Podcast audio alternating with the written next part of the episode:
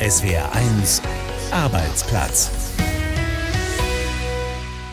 Hallo und herzlich willkommen zu einer neuen Podcast-Ausgabe von SWR1 Arbeitsplatz mit Michael Herr.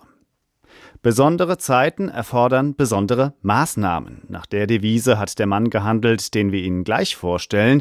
Ferhat Kato aus Bendorf am Rhein hat nämlich seinen Vorruhestand erstmal auf Eis gelegt. Und zwar unter anderem wegen der stark gestiegenen Preise und der Energiekrise. Die ganze Geschichte erzählen wir gleich. Und dann sprechen wir darüber, warum so viele Menschen in Deutschland auch im Urlaub für ihre Chefs und Kolleginnen erreichbar sind. Und wir nehmen Sie mit ins Kloster St. Ulrich bei Freiburg, zu einem Seminar nämlich, bei dem Frauen darauf vorbereitet werden, ihr eigenes Unternehmen zu gründen. Das und mehr gleich hier in SWR aktuell Fokusarbeit mit Michael Herr. Schön, dass Sie dabei sind endlich Zeit haben für die Familie, die Enkel, Hobbys ja, oder einen langen Urlaub. Warum sich viele Menschen auf die Rente freuen, ja, das versteht sich ja irgendwie von selbst. Und deshalb gehen auch viele vorzeitig in Ruhestand. 2020, aus dem Jahr stammt die neueste Zahl, haben das gut ein Viertel der Neurentnerinnen und Rentner in Deutschland so gemacht und haben dafür Abschläge bei ihren monatlichen Renten in Kauf genommen. Doch jetzt wird alles teurer und da fragen sich viele Leute kurz vor dem Ruhestand, ob das denn finanziell hinhaut mit der vorruhestandsbedingten kleineren Rente. Und manche wählen gleich die radikale Lösung und verschieben den Ruhestand nach hinten, so wie Ferhat Katto aus Bendorf in Rheinland-Pfalz. Ich bin jetzt fast 62 und äh, hätte zum 1.4. in Rente gehen können, werde aber bis 25 bleiben. Diese Entscheidung hat Ferhat Kato der bei der Stadtverwaltung in Bendorf am Rhein angestellt ist, im Frühjahr spontan getroffen. Jetzt ist es aber durch den Krieg so, dass, dass man im Grunde genommen, wenn man sieht, dass eben die Kosten, die Preise explodieren, sich denkt, äh, ja, dann ist es wohl besser, ohne Abzüge zu gehen, um nicht äh, Einschnitte in der Lebensqualität hinnehmen zu müssen, die ja sowieso kommen, aber noch weitergehendere. Dabei erwartet Ferhat Kato keine Minirente. Trotzdem hat er sich schon Gedanken gemacht, auf was er im Rentenalter verzichten kann dann überlegt man schon, ob man überhaupt noch ein Auto braucht. Also dann kann man da doch mit dem ÖPNV oder mit diesen von den Stadtwerken angebotenen äh, Fahrzeugen, die überall rumstehen. Der 62-Jährige hatte vor dem Kriegsausbruch abgewogen. Eigentlich wollte er so bald wie möglich in Rente, denn er ist auch schwerbehindert. Deshalb dürfte er eigentlich früher gehen. Die verbleibende Zeit äh, hat ja auch was mit Lebensqualität zu tun. Unabhängig davon, dass ich nicht jemand bin, der sich äh, zur Arbeit schleppt oder, oder ungern arbeiten geht, aber man hat natürlich äh, mehr freie Zeit für sich. Langweilig wäre es für Hart Kato im Ruhestand sicher nicht geworden. Er engagiert sich in der Gewerkschaft, ist ehrenamtlicher Richter, schreibt Bücher, ist Vorsitzender unter anderem des Schriftstellerverbandes Rheinland-Pfalz. Hobbys, die jetzt doch noch für ein paar Jahre hinten anstehen müssen. Dafür ist Ferhat Kato finanziell lieber auf der sicheren Seite. So wie er denken in der Energiekrise viele andere angehende Rentner. Das merken auch die Berater der deutschen Rentenversicherung sowie Christian Thorn. Klar, so diese aktuelle Situation geht auch an uns nicht vorbei. Früher waren eher die Fragen, wann kann ich in Rente gehen, so früh wie möglich. Jetzt natürlich eher die Frage, wann kann ich es mir in Anführungszeichen leisten, in Rente zu gehen. Denn die Inflation wird immer mehr, alles wird teurer, Lebensmittel bezahlbarer Wohnraum. Und da stellen sich natürlich viele baldige Rentner die Frage, naja, kann ich es mir überhaupt noch leisten, zu früh in Rente zu gehen oder machen da vielleicht schon zwei, drei Jahre mehr Arbeit mit einer höheren Rente Sinn, weil die Rente muss bis zu meinem Lebensende reichen. Fragen, bei denen die Rentenberater gerne mit Rat und Tat zur Seite stehen. Angehende Rentner beraten will in Zukunft auch Ferhat Kato. Wenn er sich in drei Jahren tatsächlich zur Ruhe setzt, will er bei der Gewerkschaft Versichertenältester werden, eine Art Rentenberater der Arbeitnehmervertretung. Sein eigener Versichertenältester hat ihm damals sehr geholfen. Ich kann Ihnen sagen, wie sehr mich das beeindruckt hat. Ich habe der Gewerkschaft schon vor ein, zwei Jahren gesagt, äh, wenn der aufhört und ihr wollt, würde ich mich da anlernen lassen wollen, weil ich sehe, wie viel der anderen Menschen hier geholfen hat und das muss unbedingt weitergeführt werden. Also noch ein Ehrenamt mehr, mit dem sich Ferhat Kato im Ruhestand die Zeit vertreiben will. Der muss allerdings noch ein bisschen warten. Auch wegen der Energiekrise hat der Bendorfer seinen Renteneintritt nach hinten verschoben. Wolfgang Brauer hat die Geschichte erzählt. Für viele Leute, gerade in Rheinland-Pfalz, heißt es an diesem Wochenende ab in den Urlaub. Gleich drei Bundesländer haben gestern den letzten Schultag gehabt. Am Frankfurter Flughafen rechnet man deshalb mit dem größten Passagieransturm seit knapp vor zweieinhalb Jahren die Corona-Pandemie losgegangen ist. Und In vielen Koffern, mit denen die Leute fliegen, dürfte auch ein Dienstlaptop oder zumindest ein Diensthandy drin sein. Denn eine repräsentative Umfrage des Digitalverbands Bitkom hat in dieser Woche gezeigt, sieben von zehn Erwerbstätigen in Deutschland sind auch im Urlaub für Kolleginnen und Chefs erreichbar. Ob das so gut ist, darüber spreche ich mit Wolfgang Menz, Professor für Arbeitssoziologie an der Uni Hamburg. Herr Menz, sind Sie denn im Urlaub erreichbar für Ihre Mitarbeiter? Das ist schon eine Fangfrage zum Einstieg. Alle Tipps, die ich immer gebe und die auch bei unseren Forschungsprojekten wir am Ende entwickeln, beherzige ich auch nur zur Hälfte. Ich habe mir dieses Mal vorgenommen, ich schalte mein dienstliches Mailkonto auf dem Handy ab und äh, ich nutze überhaupt das Handy nur in ganz wichtigen Situationen. Mal sehen, ob es diesmal hinhaut. Aber selbst Ihnen als Profi gelingt es nicht immer komplett abzuschalten, ja? Ja, man kämpft ständig gegen sich selber. Es sind gar nicht unbedingt die Mitarbeiter, die hinter mir her sind, sondern es ist auch das eigene Verantwortungsgefühl, das tückisch ist in der ganzen Angelegenheit. Auf die Gründe kommen wir gleich nochmal zu sprechen. Jetzt haben ja die allermeisten in dieser Umfrage gesagt, auch wenn ich im Urlaub manchmal E-Mails checke oder ans Handy gehe, entspannen kann ich trotzdem. Machen die sich was vor, die Leute, oder gelingt das wirklich? Richtig wissenschaftlich zu beurteilen, ist es schwer, weil wir untersuchen eigentlich Belastungsempfinden. Und jetzt zu sagen, naja, die Beschäftigten täuschen sich, ist gar nicht so einfach. Aber mhm. was wir unter aktuellen Arbeitsbedingungen sehen, was wir interessierte Selbstgefährdung nennen. Also die Beschäftigten arbeiten ergebnisorientiert.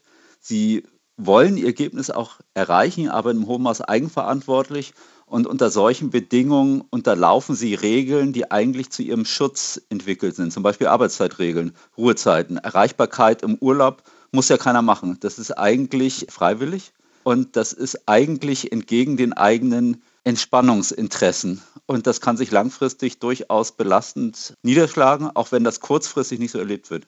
Jetzt kann ja die Art der Erreichbarkeit auch sehr unterschiedlich sein. Also es gibt Leute, die sagen, sie sind nur im absoluten Notfall unter speziellen Nummern zu erreichen zum Beispiel.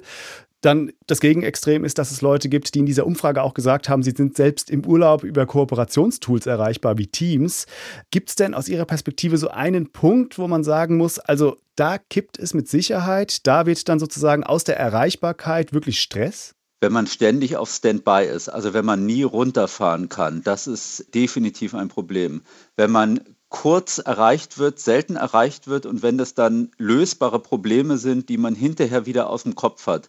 Das ist nicht gut, aber es ist besser, wenn man ein permanentes Verantwortungsgefühl hat. So ähnlich wie Eltern, die immer mit einem Ohr hören, ähm, ob das Kind sich regt. Das ist für Eltern vielleicht in Ordnung. Wenn sie das im Urlaub auch noch haben in Bezug auf ihren Job, spätestens dann wird es problematisch. Jetzt würde ich gerne noch zu den Gründen kommen, warum wir im Zweifel auch im Badeort erreichbar sind für den Arbeitgeber. Ähm, die meisten haben dazu ja sogar gesagt, eben weil es nicht der Chef voraussetzt, sondern weil die Kolleginnen und Kollegen das von mir erwarten. Warum gelingt es uns nicht, auf die Kollegen auch mal zu verzichten? Das liegt einerseits am Verantwortungsgefühl bezogen auf seine eigene Aufgabe, aber auch in Bezug auf die Kollegen selber. Also man möchte die Kollegen häufig natürlich auch unterstützen in ihren Projekten, in ihren Aufgaben, fühlt sich dann den Kollegen gegenüber verpflichtet. Das ist häufig gar nicht nur externer Druck von den Vorgesetzten oder auch von den Kollegen, Kollegen selbst, sondern das ist auch gewissermaßen eine Kollegialitätsvorstellung. Ich möchte einerseits meine eigenen Projekte gut über die Bühne bringen, auch wenn ich abwesend bin. Ich hänge ja auch an den Themen und Projekten und andererseits möchte ich die Kollegen auch unterstützen und sie nicht alleine lassen spricht ja dann auch ein Stück weit für die Leute, also dass sie sich quasi der Sache gegenüber verpflichtet fühlen, aber dann auch ja, den Kolleginnen und Kollegen, dass sie die unterstützen wollen.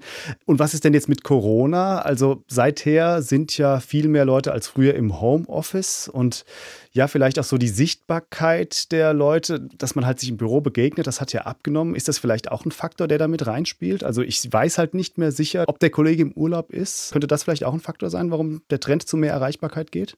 Ganz sicher. Also die Grenze zwischen Arbeit und Privatleben ist ja durch Corona nochmal diffuser geworden. Wie Sie sagen, man weiß manchmal gar nicht, wer ist on duty und wer nicht. Und man hat sich daran gewöhnt, dass man eigentlich nicht mehr so strikt unterscheiden muss. Und die Leute sind durch Corona gewöhnt an sowas wie einen permanenten Ausnahmezustand. Also alte Regeln gelten nicht mehr.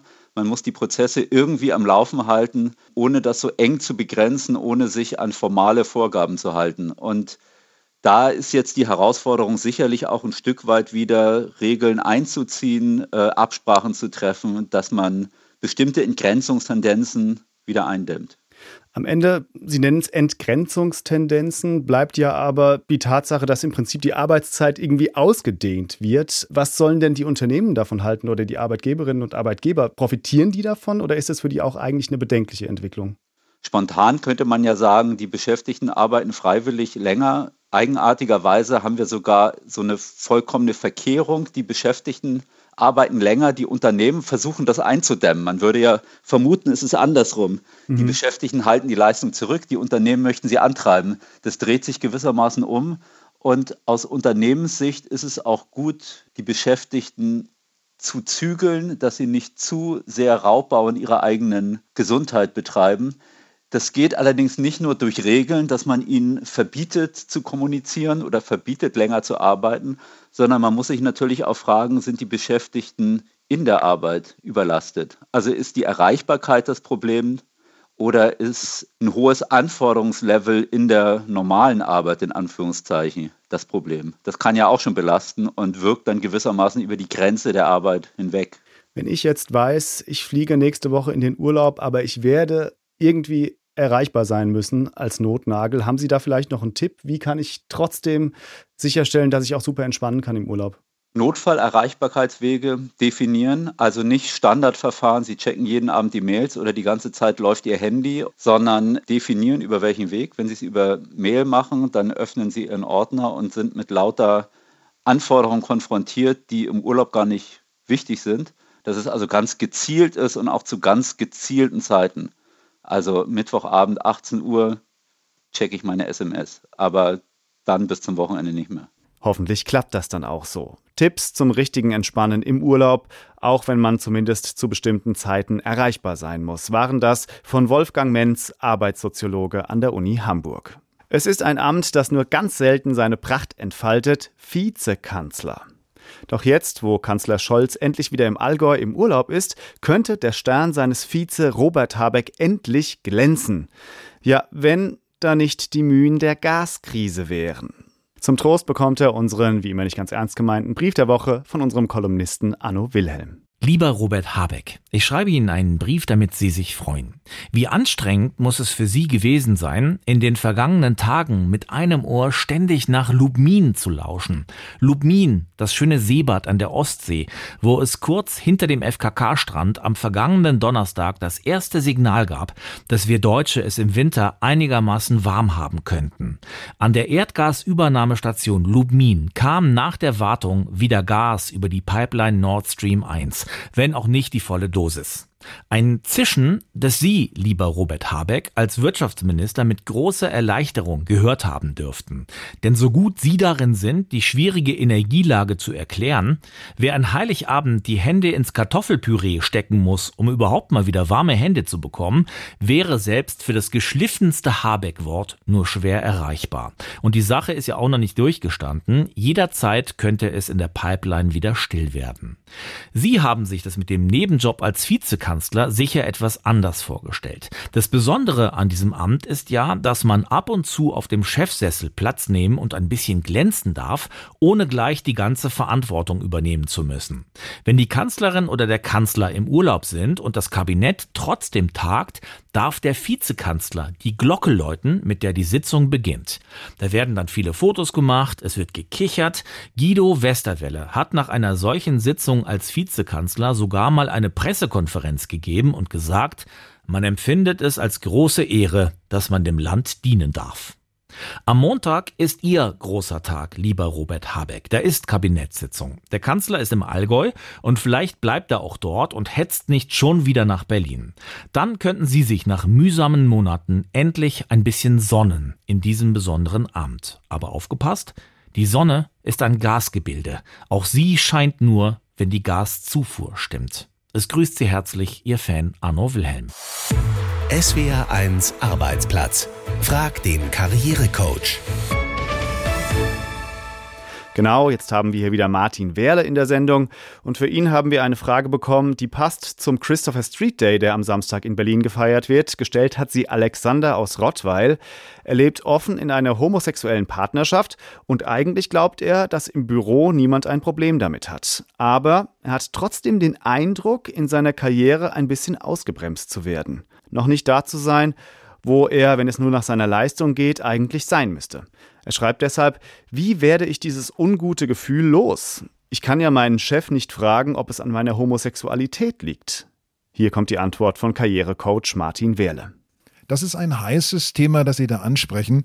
Denn einerseits wird in unserer Gesellschaft immer gesagt, niemand wird diffamiert wegen seiner sexuellen Orientierung. Andererseits sind in vielen Köpfen, gerade in der Wirtschaft, noch Vorurteile. Ich finde es wichtig, dass Sie jetzt mal genau hinschauen. Dass Sie schauen, werde ich genauso behandelt wie die Kollegen und Kolleginnen um mich herum? Habe ich dieselben Möglichkeiten, dieselben Chancen?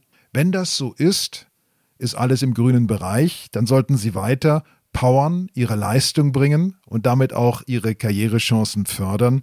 Falls Sie konkrete Situationen beobachten, in denen sie benachteiligt werden, sollten sie das freundlich und offen mit einem Vorgesetzten thematisieren, denn wenn sie zeigen, dass sie offene Augen haben, dann merken die anderen auch, dass sie eine faire Behandlung bekommen müssen, und in den meisten Betrieben, die offen sind, wird das der Fall sein. Wenn der Betrieb nicht offen ist, dann ist es für sie auch der falsche und dann sollten sie wechseln. Also genau beobachten und dann das Gespräch suchen.